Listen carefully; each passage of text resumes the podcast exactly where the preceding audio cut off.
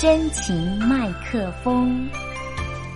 听众朋友您好，我是非常女倩华，谢谢你打开了我的真情麦克风。我将会在每次的节目当中呢，为大家介绍台湾有意思的那些人、那些事、那些书，让我与你的耳朵来一场美丽的相遇吧。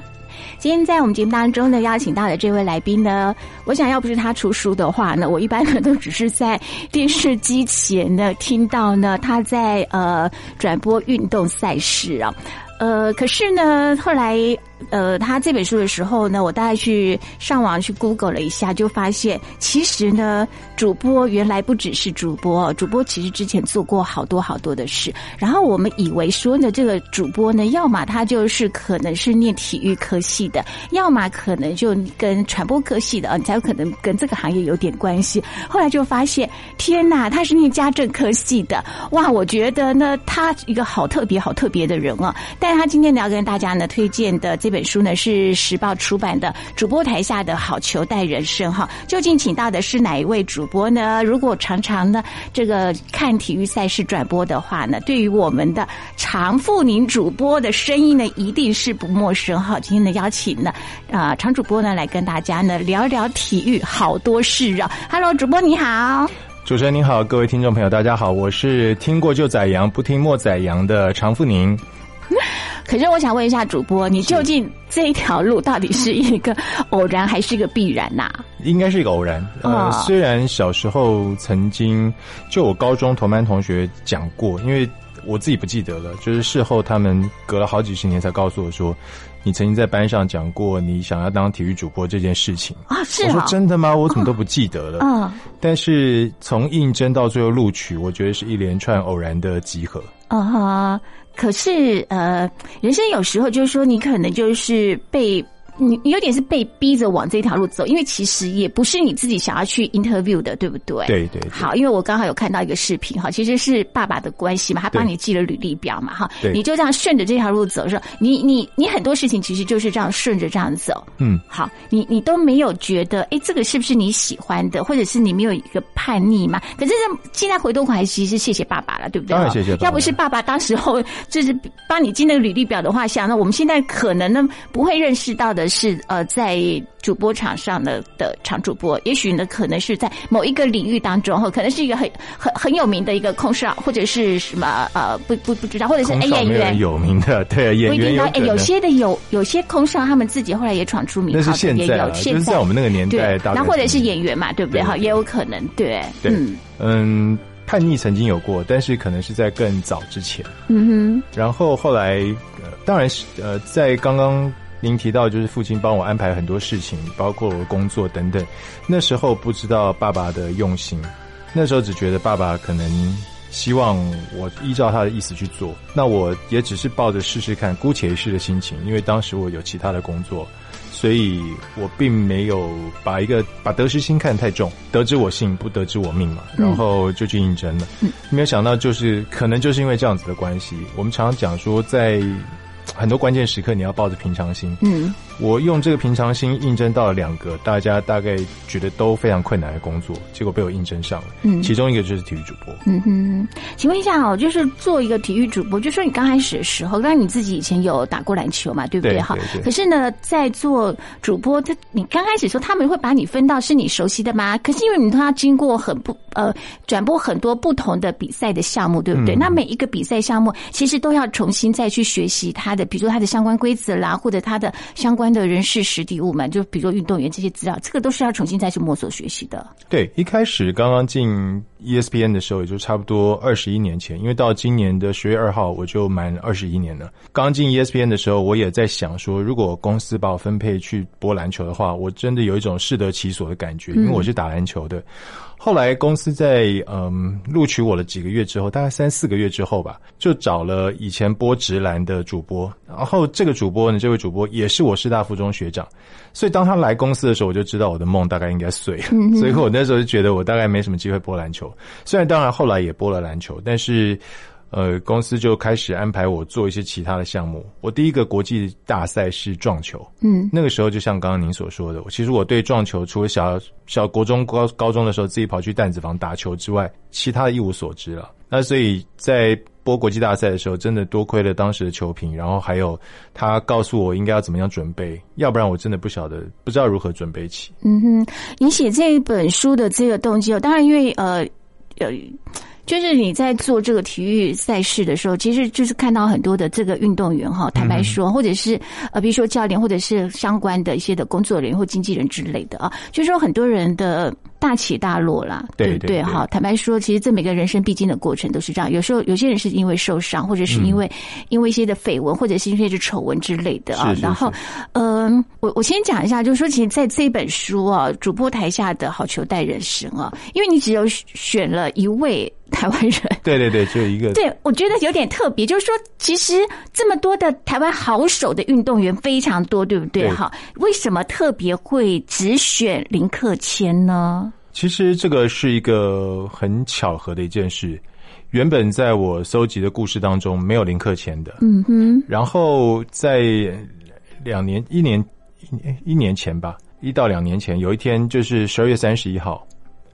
我们在一个朋友的聚餐上面碰面了。那天我迟到，然后林克谦比我更晚来。可是这主人非常的细心贴心，他安排我们两个人坐在一起，因为我们两个人是跟棒球有关系的。我想他可能会担心我们在聚会当中，对对对，没没有人跟我们聊天，对，所以就安排我们两个坐在一起。但没有想到，就我们两个都迟到。就他来了以后，坐到我旁边，嗯，喝了几杯啤酒以后。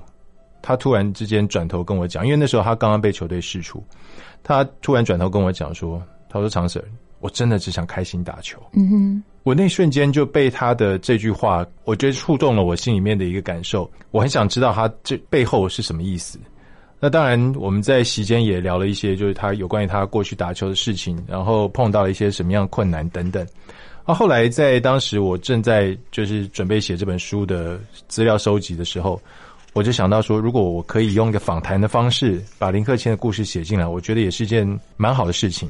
其实就像刚主持人讲的，其实我曾经想过要写其他的台湾运动员，只不过我觉得一方面，当然我希望借由这本书，因为我比较属于播国外比赛的一个主播，所以我希望借由这本书告诉大家一些可能国外大家可能比较不熟悉的一些呃运动故事。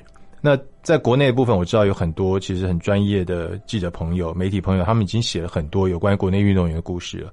所以我那时候我的一开始的想法是希望写国外的，而且我希望写一些女性的故事。那不希望就是说这本书里面只有纯男性，因为运动这件事情好像对大家来讲比较跟男生相关的。嗯哼，那跟女生相关的这个成分，其实，在近年当中，我们看到女孩子运动的风气非常非常盛，不管是跑马拉松，不管是在健身房，到处都可以看到女生运动的身影。所以，我觉得这本书当时在跟编辑聊的这个整个书的架构大纲的时候，我这心里面就已经有一个想法，我一定要想办法放一些女生的故事进来。所以，这个时候，呃，再加上我刚刚讲的林克谦，我觉得这样子的话，这本书。可能它涵盖的范围，我觉得应该算是够了，就不会只拘泥在不能说拘泥，只局限在棒球上面，因为我跟棒球的连接是比较深的，嗯，所以当时我做了这样的一个决定。那林克谦这一篇确实就像您所说的，非常的不一样，非常特别，因为它是我整篇整本书里面唯一一篇。从头到尾这种访谈的方式，然后接下来我自己把它整理出来。嗯哼，好，那那个林克谦的故事稍微跟大家讲一下哈，就是说他其实因为爸爸也是教练的关系，我觉得好像很多人都很期待，就是有点客少祈求嘛，就希望自己的孩子其实将来也是走自己的路这样子哈。可是呢，对于孩子来说，其实有时候孩子有点小时候有点被逼，反正长大就会想，有一段时间也许会觉得说自己有这么想打嘛，或者你知道那个那个受训的过程其实是很辛苦的，所以呢，他他有一段时间就是说他说。我不只想开心的打球，就是说今天真的是要开心。但是那种被逼的情况之下，就是那种被泪水淹没，就是很想很想回去，很想逃离的。对对对，小朋友尤其心灵上面比较脆弱。嗯，那林克谦其实他在外表看起来他是一个蛮刚毅的一个人，但是我发觉就是在他跟他访谈的过程当中，或者是跟他一起聊天的过程里面，我发觉其实他是蛮感性的一个人。他在感性的那一面，我觉得必须要借由你跟他访谈，或者说深入的跟他聊天，深入的跟他。嗯，去谈一些他过去的事情的时候，他才会把慢慢慢慢的把他那个感性的一面释放出来。嗯哼，所以也就是说，他虽然当时候被泪水淹没，好在呢，他后来呢坚持住了，不然的话，我们也没有看到林克谦对啊可以再继续在球场上了，对不对？在书里面有提到，就是其实也只是一个刹那而已。如果说不是他父亲因为肚子痛跑去厕所，嗯他也等不到他的教练。他的教练如果不出来阻止，今天我们就看不到球场上，可能就看不到了。对，对在这本书啊，呃，长者呢，它分了四大章的篇章的部分哈。那呃，我我先讲一下，我没有一定要按照顺序哈，因为我我在看完所有的故事哈，因为但坦白说。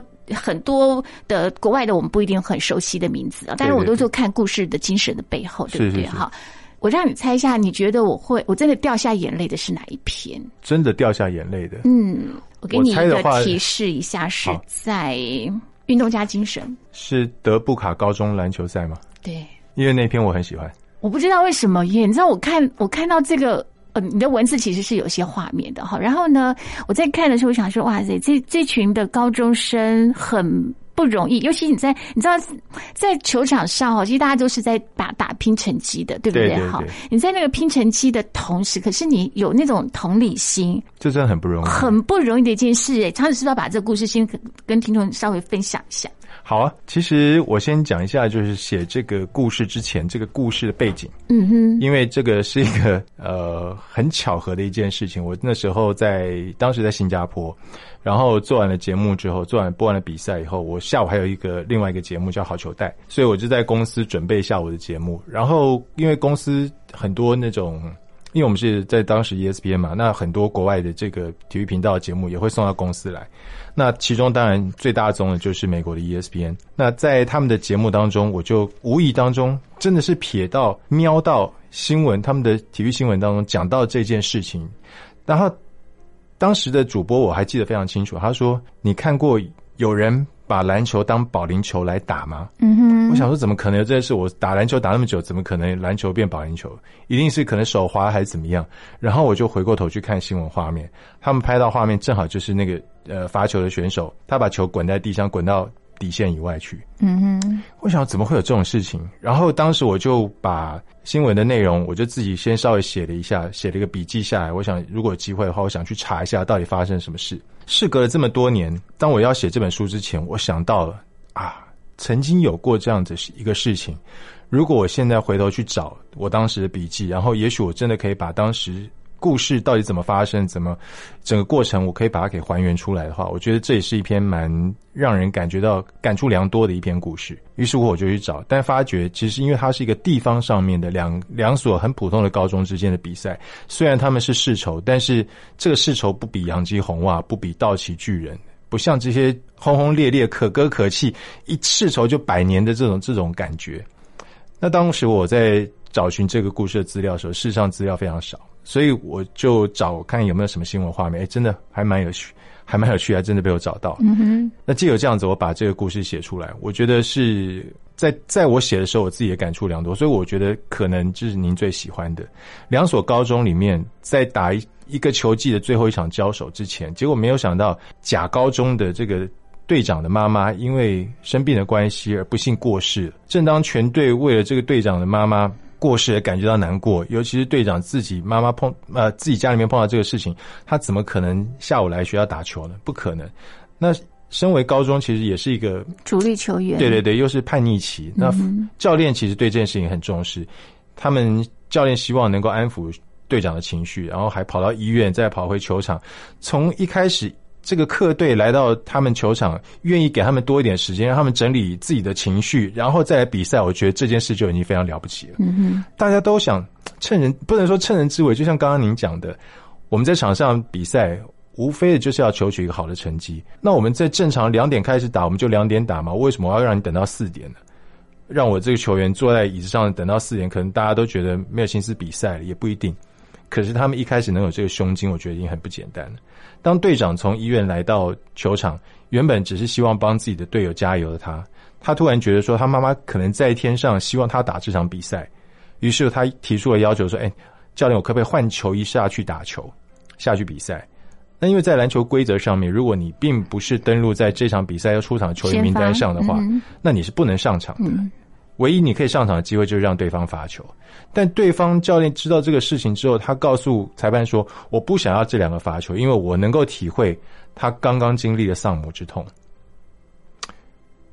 就没想到这个裁判说不行，他也是按照规则来嘛，非黑即白，这是个规则。那这个教练说怎么办呢？好，那我就故意不要罚进嘛。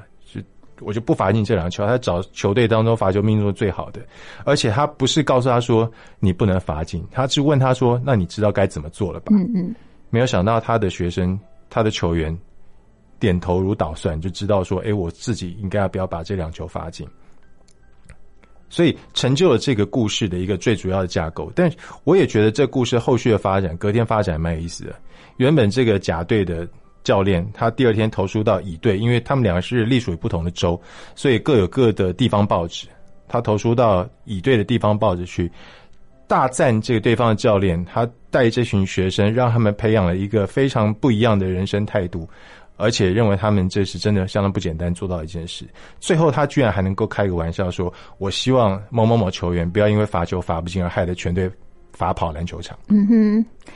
长春，你在讲的时候，我跟你讲，我的眼眶就已经开始开始泛泪了。我想，我就听了，我就觉得很有画面。可是，我觉得就是在这么年轻的时候，你知道，那种高中生其实是那种很血气方刚的时候。然后呢，在而且说实在是，其实，在球场上面哈，就是胜负这件事情。可能对很多人其实是很重要的，可是我觉得这个事件呢，其实就是告诉大家，就告诉所有的运动员，其实胜负之外还有其他的，嗯，还有温暖，还有关怀，还有同理心，对，对不对？待会呢，再来请常社呢来分享他的这一本书《主播台下的好球带人生》。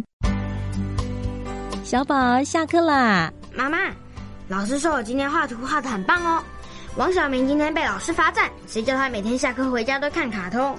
妈，我跟你说，那个林美美偷偷喜欢方大同哦。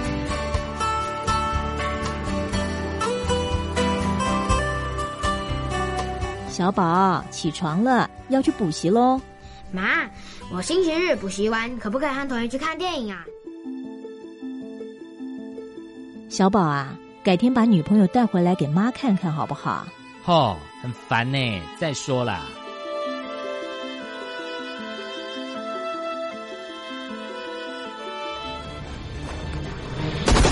小宝，饿了吧？我煮个面给你吃。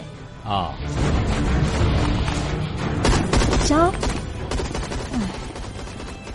等了一整天，就想跟你讲个话。当我们越来越大，和他们说的话却越来越少，是因为他们变老了，还是我们的爱变少了？他们要的不多，只想你能陪他们说说话。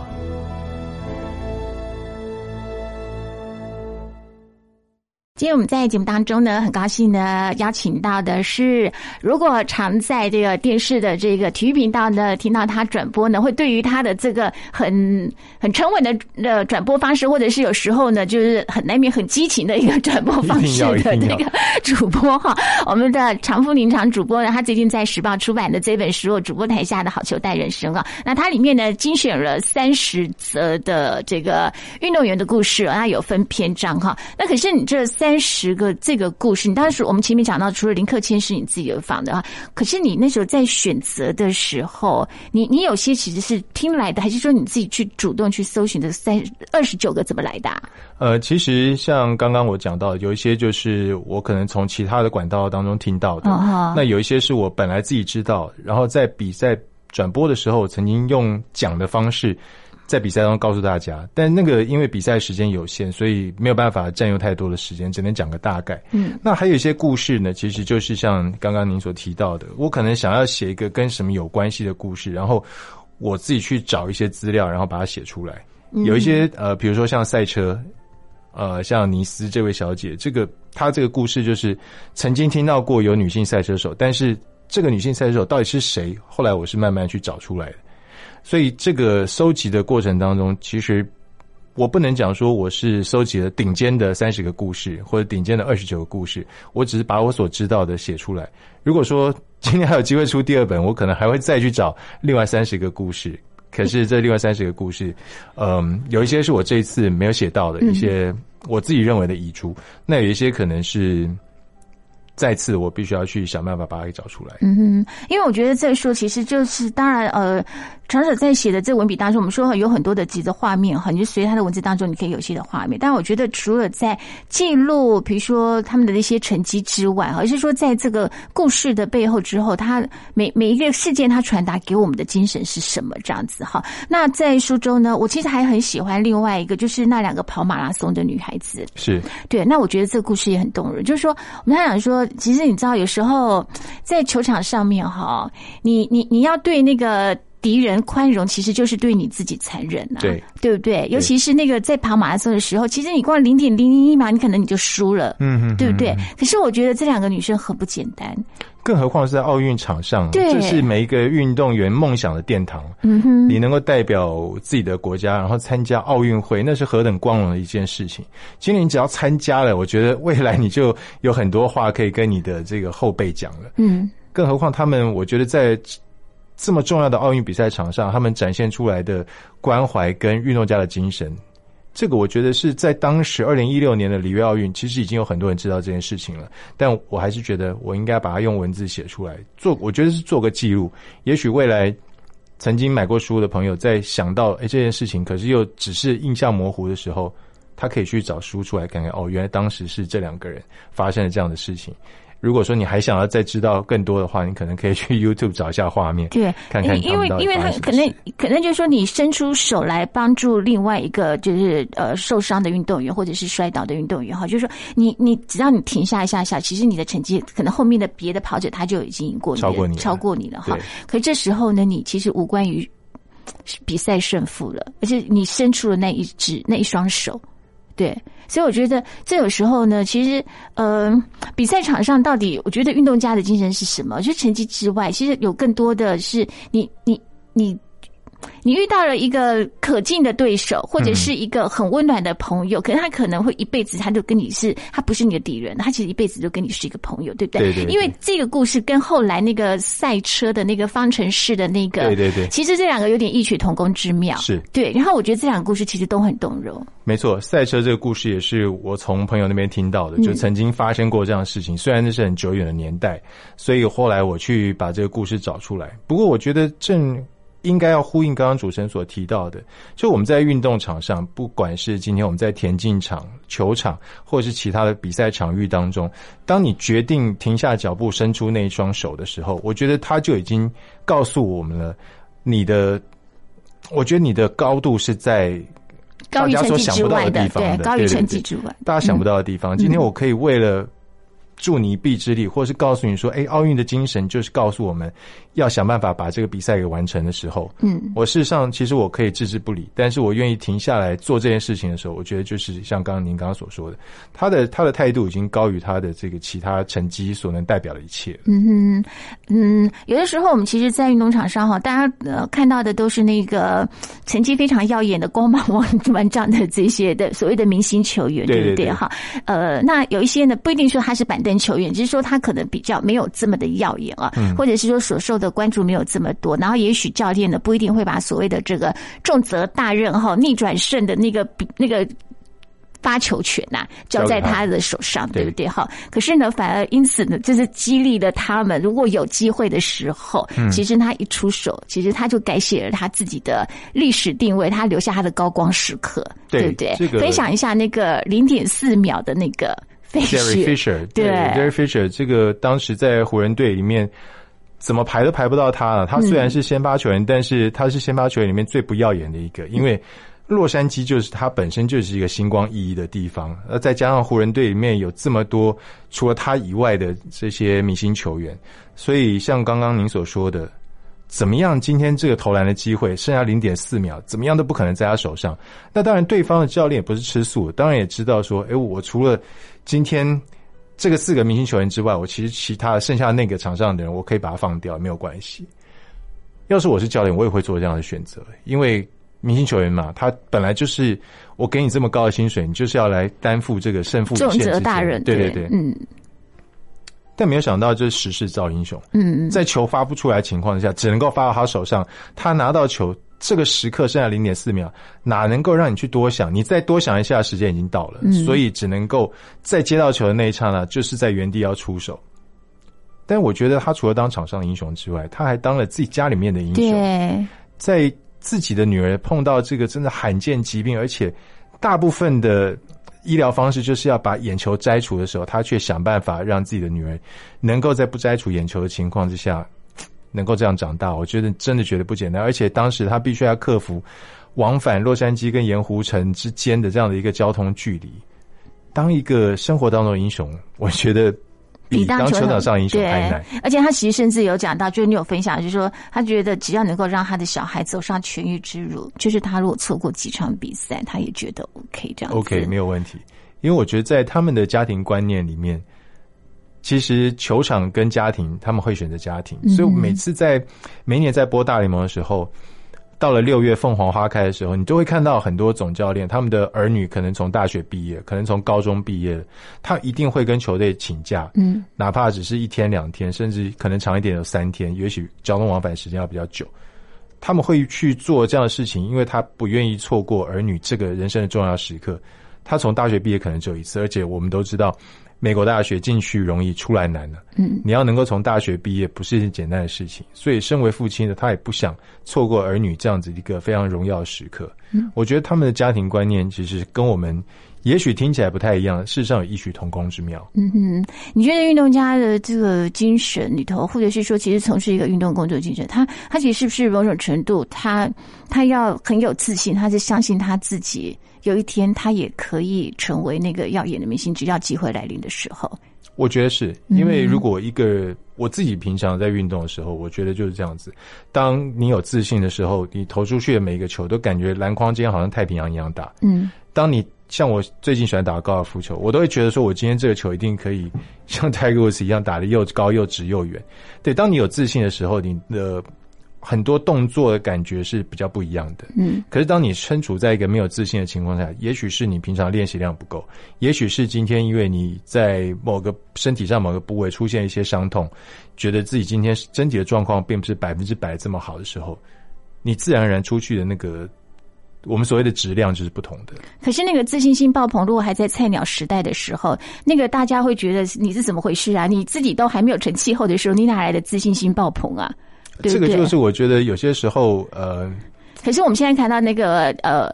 魔术强森嘛，对不对？好，现在他已经是那个非非常有分量的，对不对？可是他在他就是在他菜鸟时期的时候，他那个时候就是一个自信心爆棚的人啊。对，我觉得这他不晓得哪里来的自信心，啊但他因为他这句话，我觉得在当时可能也让球队觉得说，哎，我已经最最重要的一个主力球员没有办法出赛的时候，我在找不到一个可以倚靠的一个地方的时候，嗯没想到居然有个菜鸟拍胸脯告诉大家说，没关系，有我在，嗯哼，然后还用微笑告诉大家，仿佛就是告诉大家说，你们不用担心，啊有我就搞定了。啊哈哎他真的把这场比赛给搞定，真不简单。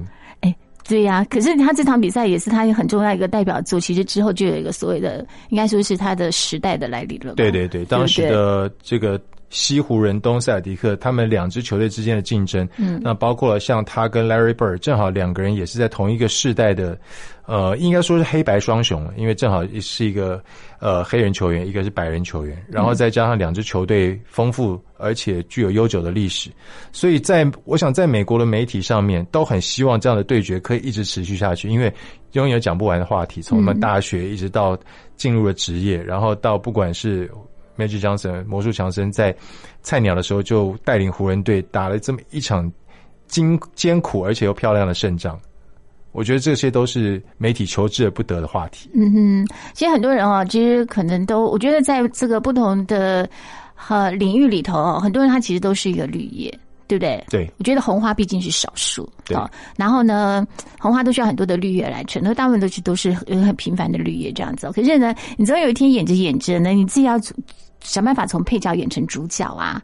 哪怕只是一个晚上。对对对对就那个晚上可能对你来说，那那个就就很够了哈。对呃，你你，我们来跟大家分享一下，另外一个也是这个麦格雷迪，他其实跟他的表哥吧，嗯哦，因为表哥比他在学生时期，就表哥其实是比他出色的，所以他表哥是主角，他是个配角。对对可是呢，终究他有一天他把他自己演成了那个主角了，是对不对？McGrady 他的表哥就是 Vince Carter 嘛，嗯然后曾经来过台湾，然后在当时其实知名的运动厂牌也为了他做了他专属的球鞋系列，诶都非常的红，因为他实在是太出色了，所以很很自然的在他身边的这个表弟哈，就感觉上好像。呃，没有那么就会有点比样的要较值啦。对对对，一定会有一些比较值。所以人家讲到这两个人，一定会先谈到嗯。卡特，再来谈到麦格雷迪。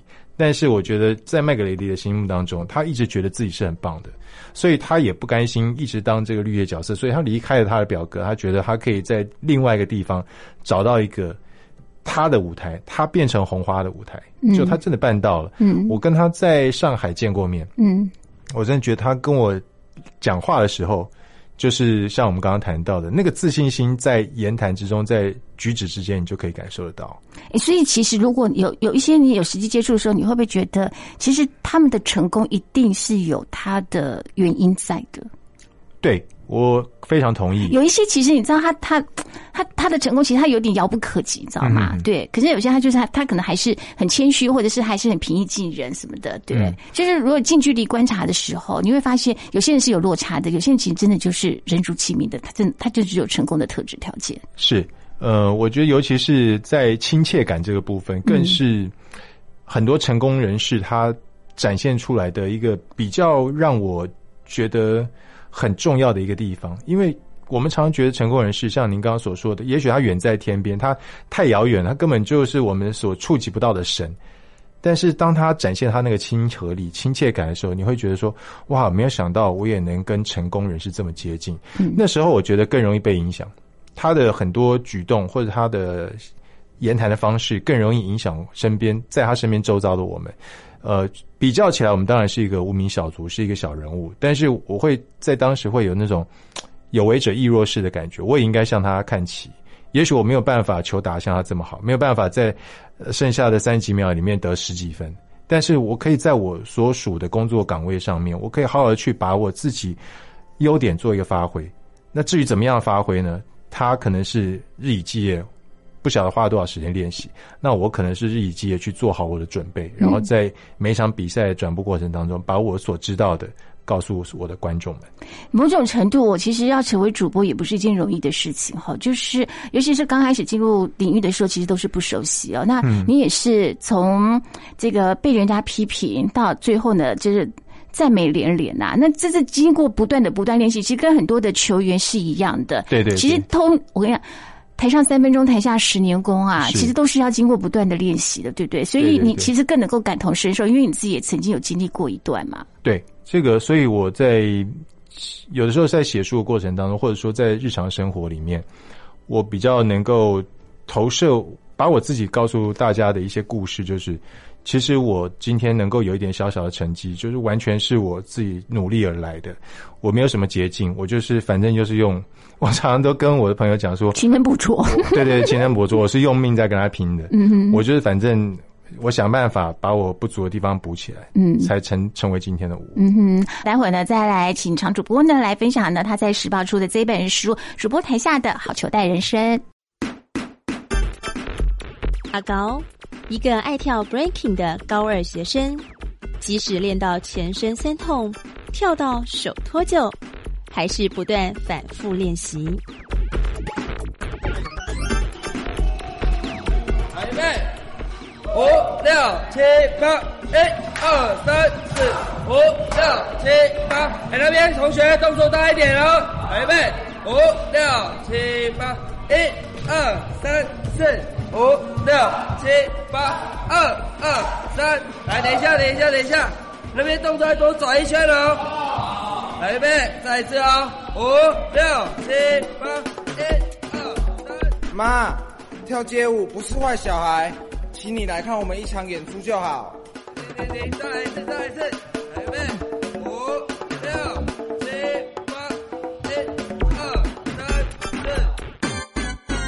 七八，一二三四。其实我们在节目当中呢，邀请到的是最近呢在时报出版的这本书《主播台下的好球带人生》哈。那邀请到的是呢，呃，以前呢都只有机会呢在这个电视机前面收看他的这个转播的球赛啊。那终于呢，好，要不是因为出书的关系，还真的没什么机会可以遇到哈。他有一阵子的时候还跟我一样是做广播主持人的，所以我们还算是有一阵子的同行嘞哈。我们常富您常大哥啊。您说你最近在这个打高尔夫球？对啊。你书中的那个高尔夫球的那个故事啊，我觉得也触动了我。哎，我我我不是要讲泰格鲁斯，我是讲另外一个。我知道一个小朋友打高尔夫球。因为有时候人人是这样，就是说哈，我我们会产生惧怕，尤其是我们可能在某一个领域受伤的时候啊，好，然后或者是某件事受伤，说其实我们会会很触碰，他怕触碰到那个相关的事的部分，这样子。对对对。那尤其是他是在受了这么大的重伤，他在那个高尔夫球场受了这么大的重伤之后，可是呢。呃，他还是回去回去那个球场，我觉得那个是令人动容的地方，因为他已经造成他某个部分的残有点残疾了嘛，对不对？好不方便，可是呢，他却没有因此惧怕，没有逆境哪来的勇气？对，我觉得像刚刚我我我是打篮球的嘛，哈，嗯，我们在篮球场上也不晓得扭伤多少次脚踝了，可是我有些朋友他的运气真的比较不好，他是阿基里斯腱断掉。他真的阿基里斯腱断掉以后，他跟我讲第一句话就是 好了以后第一句话说我不想不想再不敢再打篮球，或者有些人他其实真的就离开球场，他就就不要再做打球的事情，对对，他去从事其他运动。所以我觉得这个很不容易，因为你最爱的运动给了你这么大的一个阴影，嗯，因为在你毫无防备的情况之下，居然就被树干打到，而且这个树干因为飓风的关系，它直接不偏不倚命中你的脑袋的时候，当你的脑浆都流出来的时候，哇，那个。怎么想都觉得那是一个触目惊心、真的骇人听闻的画面。你能够活过来已经不简单了，可是你还是你醒过来之后，你还是觉得说，你的人生当中没有高尔夫球，你觉得你可能活不下去。嗯哼，而且他因为他已经身体有点不方便了。对对对，就一切的动作跟他以前所熟知、所习惯的动作，全部要一百八十度转过来。对，光是想到我就觉得说，哇，这太难了吧？嗯，这怎么做到？我自己现在打用惯用手打都打不好，我现在用另外一边去打。所以我觉得这是一个相当不简单的事情，你要克服的远比你想象中的还要多。除了生理方面已经够困难之外，我觉得心理方面更困难。嗯哼，他居然能够慢慢慢慢的做到，而且还有机会在大学里面去打比赛。我觉得当他站上发球台的那一刹那，我觉得他也是应该说是完成了他人生一个非常大的心愿。这个解锁实在是太庞大，我觉得对他他妈妈讲那句话，我非常同意。他他妈妈很希望他醒过来，他醒过来之后，他要活的人生，并不是我们希望他要的人生，而是他自己要什么样的人生，由他自己来决定。嗯，我觉得这个是身为一个父母亲，我觉得能够给小朋友最大的宽容跟关怀了。嗯哼。我先承认一下啊，因为其实我们刚刚说，其实他这写了三十个故事，当然可能林克谦我们当然是因为是这个我们自己的，所以当然这名字会比较熟悉之外哈，那或者是呃，别人不是讲，有些我们比较这样，可是大部分来讲啊，其实那些的这些运动员，我们真的都不是太认识，而且他他遍布各个不同的这个领域的这个体育体育的部分哈。对。那我我唯一去找过的，我去找过两个视频，是一个就是那个零点四秒的那个我们前面讲到的那个费雪，嗯，另外一个就是刚刚这个。高尔夫球，对对对，我就特别去针对这两个视频呢，特别去看了一下他们的部分，这样子。高尔夫球这个其实它有很多画面，就是介绍当时他爸爸妈妈后来访谈了，介绍他爸妈当时的反应，然后后来他去在这个醒过来之后，在医院里面经过了很长时间的一段复健，嗯，我觉得都让我感觉到，就后来还有他好了以后，他的走路依旧还是像您刚刚讲，他其实身体上面已经有点不太方便了，嗯，这些都让我觉得说这个。小朋友，这个孩子，我我想我们的年纪说他是孩子，应该不会太过分。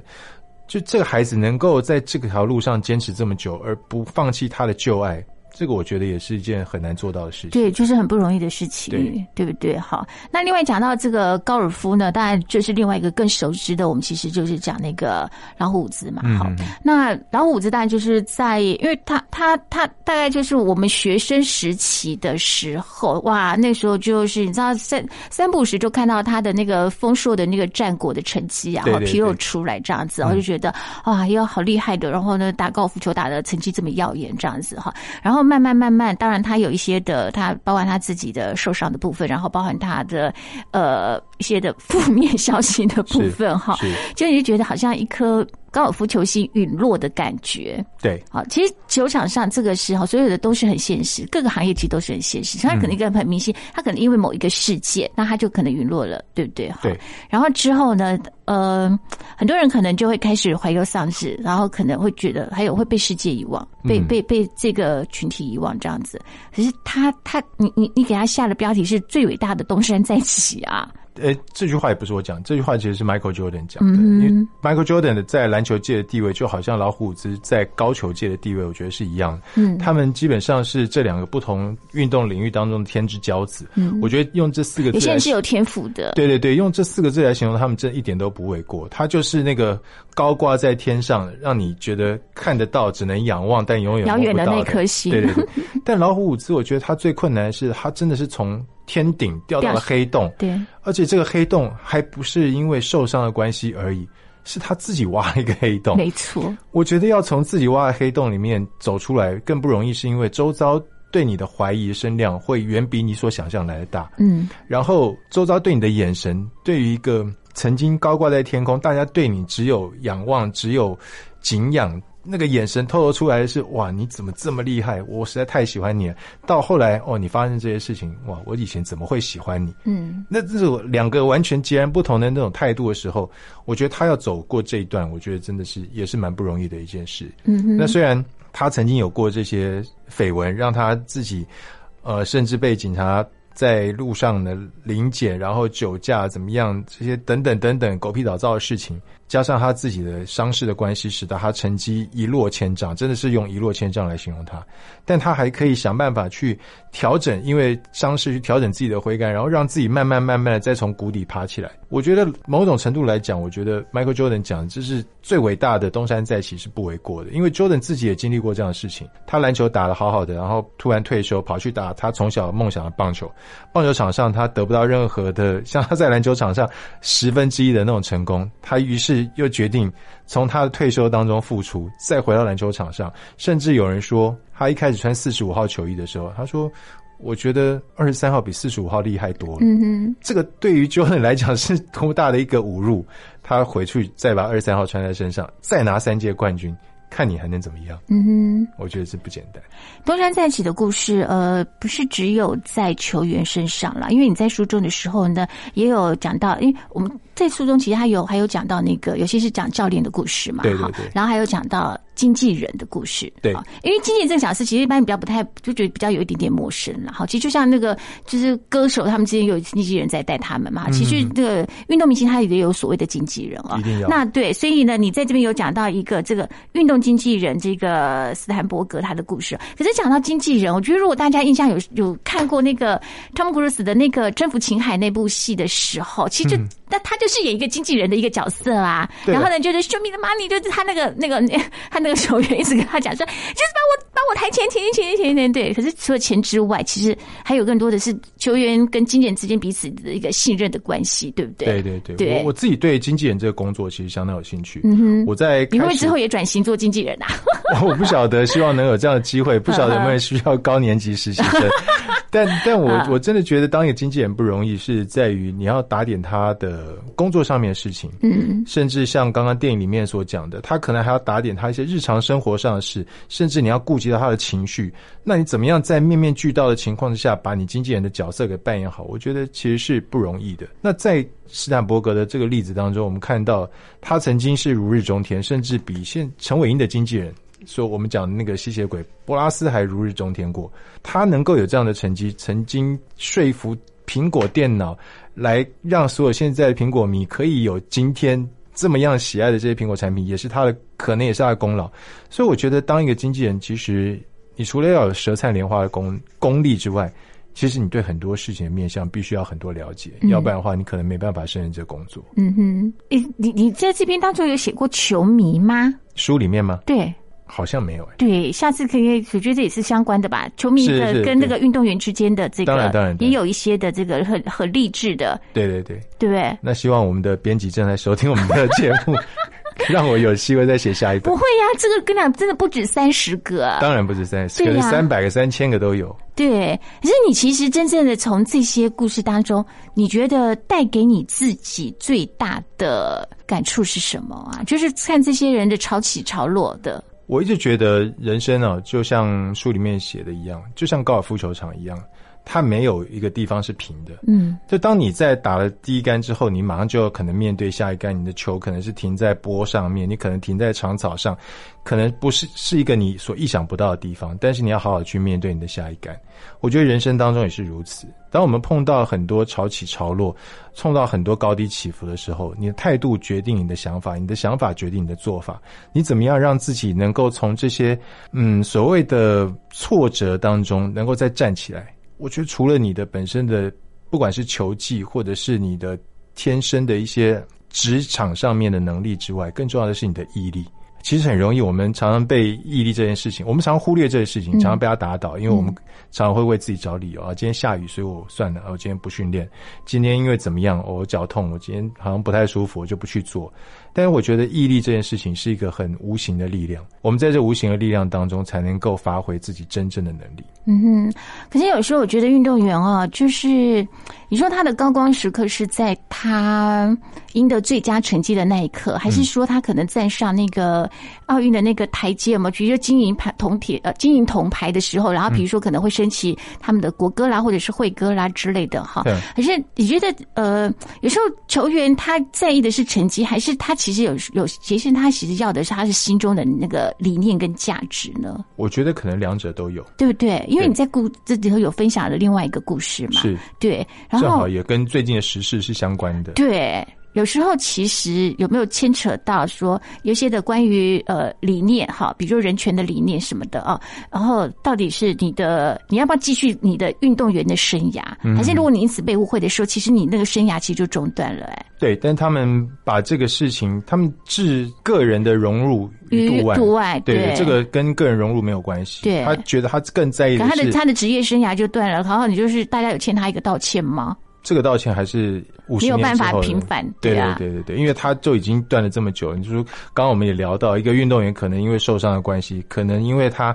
旁边拉了一把身边的这个对手，他这个成绩就完蛋了。嗯他要在下一次参加奥运，又是四年以后的事。四年以后，他的成绩是不是这样？这是其次，能不能选上他？因为看其他人的成绩是不是往前推进。嗯我觉得这又是另外一回事情。所以我觉得当时当您刚刚讲到这个问题的时候，我觉得如果说你要好好的去把自己的理念理念阐述出来的话，其实你站上颁奖台是一个最好的方式。嗯，因为你在没有站上颁奖台的时候，大家的目光不会集中在你身上嗯。只有当大家目光集中在你身上的时候，你所做的一切才会被大家看到。嗯哼，长手最后，你希望大家透过这一本书哈，因为呃，大家在读这本书呢，获得跟你其实自己，不管你自己在球场上面，你自己有亲身接触到的运动员，或者你在撰写故事的当中的时候，你希望大家怎么样就是看待你这本书？你想要告诉大家的什么？我希望大家用一个看故事书的心态去看这本书，但是因为我每一篇写的时间，呃，写的这个长度其实都不长，就可能您利用等人的时间，可能坐公车的时间，就可以把一篇看完。如果在你看完这一篇以后，这篇能够让你觉得有什么样的感触，能够让你有什么样的启发，我觉得就是我写这本书最大的目的。不管今天你从这故事当中得到是什么，只要您能够从三十篇当中的某一篇、某几篇得到你所想要的一些动力、一些力量，我觉得就足够了。嗯，其实我们在呃，我们现在在自己的的生活当中，是我们的工作当中，或我们哪个领域当中，其实常常都会有挫折跟失败哈。那更别说运动员了哈，他其实其实常常会遇到很多很多的这种状况，这样子哈。呃，很多人呢，我们都遇到挫折之后呢，我们就有时候会觉得意志消沉，会觉得一一蹶不振，然后又觉得说啊，那放弃吧。嗯我我我要不要要要不要这么再这样下去呢？下去我有没有有没有值得更好的未来呢？嗯哼可是有时候呢，你坚持走下去的时候，然后也许会有一个 柳暗花明又一村，会有一个不同的人生这样子。当然，很多事情就是断看你自己的选择了哈。如果太早容易放弃的人，其实可能也找不出你人生很漂亮的一个成绩单。没错，我觉得放弃到头来可能是最简单的，坚持才是最困难的。对，那你还会坚持继续写写写下去吗？我还是希望编辑真的听我们的节目，希望有这样的机会，也希望大家有机会能够看一下这本书，买这本书，然后看看这本书。然后给我一个再继续写下去的机会。嗯，我们我刚刚都已经跟他讲，你知道吗？我自己在看的时候，我可以居然为一篇不是不是所有呃所谓的什么明星的球员啊，什么泰戈尔伍兹啊，什么我就讲真不是哦，我可以为了一个小小的两个高中生的那个那个故事呢，我看了就就这样掉下眼泪。然后我心想说，是是我情感太脆弱，还是你文笔太厉害了这样子？您给我讲，您给我讲，还是太有画面了这样子？其实我我觉得我的文笔还好，真的还好而已。今天非常谢谢我们的常主播呢，来节目当中跟大家分享哈。最后我一定要这个凹主播呢来分享一下的，他呢每次在转播球赛的时候呢，如果有那个经典的那个全垒打出现的时候呢，他会讲的那一句的台 词台词。对，因为在听可能也没几次。干嘛这样说？你会有一个新的，我知道了，就是这个你们的那个那个公司有些的这个状况嘛，对不对哈？但反正会有会在不同的那个呃，应该是不同的台会再看到你吧？你知道吗？就是你知道有能力的人是不。会被埋没的，对不对？好好，我要祝福所有在正在收听本节目的朋友都能够击出人生的全垒打。阿萨米萨，baby！今天非常谢谢常主播的分享，介绍给大家呢，推荐的就是这本书，时报出版的《主播台下的好球带人生》，常富宁主播的这个故事撰写。哈，那当然呢，他自己的好球带人生呢，哈，也正要开打当中，哈，在开写当中。谢谢大家的分享，谢谢，谢谢。